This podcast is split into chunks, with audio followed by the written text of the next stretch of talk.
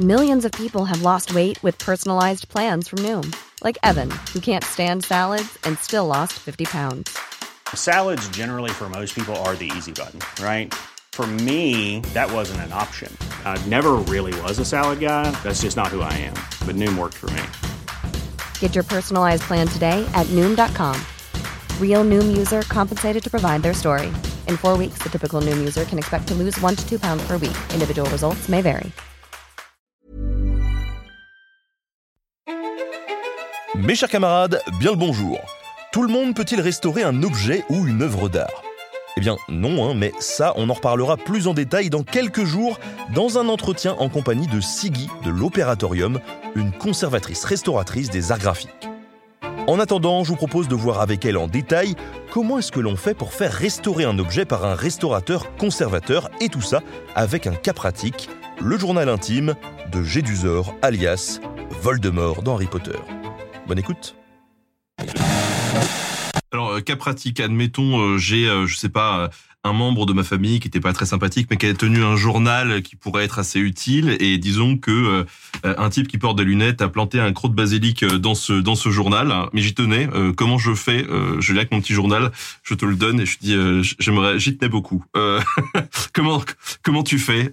C'est quoi les différentes étapes du processus après m'avoir dit, c'est pas très éthique, c'est éthique, voilà. Bah déjà, je dis, monsieur, mettez immédiatement ce truc dans mon dans ma pochette sous scellé parce que c'est ultra poison. je vais mettre mes gants en nitrile et pas en coton blanc. Si ceux qui ont vu ma vidéo, on ne met pas les gants euh, en restauration, mais des gants chirurgicaux et pas en coton parce que le, le coton n'est pas bon pour les œuvres. Ça agrippe les petits morceaux et tout. C'est pas terrible. Bon, bref. Donc, si tu arrives, déjà, je te dis ça parce que parce que c'est dangereux. Euh, et ensuite, comment je vais m'en occuper? Euh, Alors, en réalité, blague à part, toi, tu me contactes. Je vais te demander un max d'infos. Donc, soit tu m'apportes l'objet, soit tu m'écris un mail et je te demande voilà plein de détails. En fait, je fais une fiche d'identité pour caricaturer mon métier, c'est un petit peu plus euh, habit de NCIS qu'autre chose, quoi. Donc, je vais faire une fiche pour ceux qui ont la ref.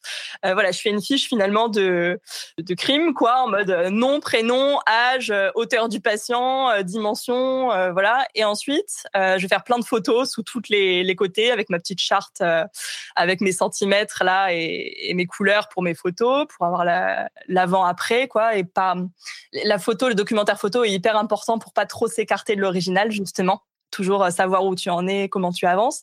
Donc voilà, donc on documente tout d'abord d'un point de vue euh, vraiment euh, caractéristique. On observe beaucoup. Puis vient une partie notamment d'observation associée à des tests. Donc, on va faire des tests euh, euh, à la goutte. Donc, on va tester différents solvants pour voir comment réagit euh, ton venin de basilic. on va faire des petits tests à la goutte sur ton sur ton cuir, sur ton papier pour savoir comment il réagit, pour ensuite savoir qu'est-ce que je vais utiliser donc dans mes traitements, etc. Qu'est-ce qui est possible.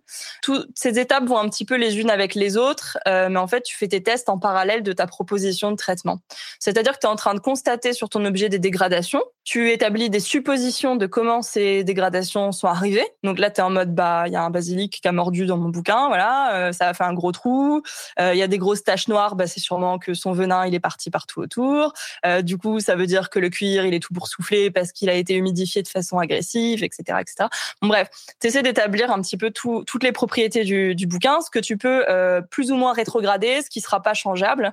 Et ensuite, tu fais des propositions de traitement. Et donc, à ce moment-là, tu fais tes petits tests pour voir si tes traitements sont possibles. Et ensuite, tu choisis ta proposition traitement. Tu te gardes les autres propositions sur le coude au cas où il y a un truc qui vire mal, parce que c'est hyper important de dire que bah oui, euh, l'erreur est humaine et que le conservateur restaurateur, son taf, c'est de faire tout en amont pour qu'il y ait aucun accident possible, mais surtout toute sa formation lui sert dans un moment où il y a un imprévu, genre un truc qui finalement réagit pas du tout comme prévu, bah hop, il sort vite sa proposition sous le coude et il intervient en urgence pour faire autre chose euh, de façon hyper réactive, quoi, comme un chirurgien. Donc, en tout cas, je te fais toute cette proposition. En général, je te fais valider d'abord ma proposition pour voir qu'on est bien d'accord entre nous.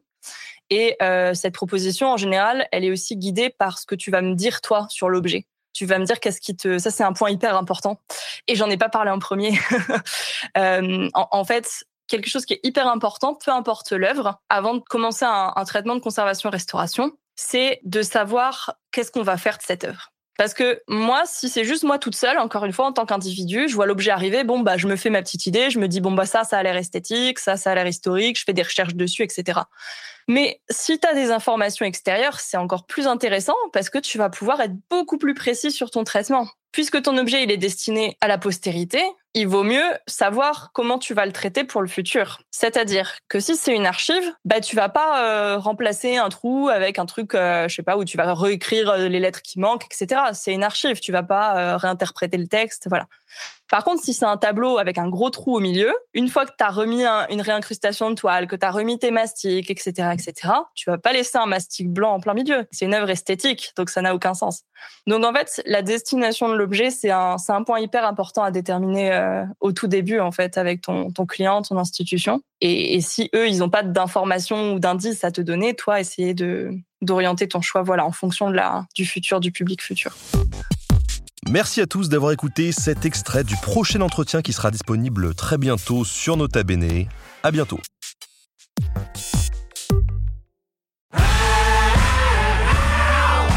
Si vous avez aimé ce podcast, vous aimerez aussi mon autre podcast, Callisto, dans lequel je vous raconte des mythes et des légendes.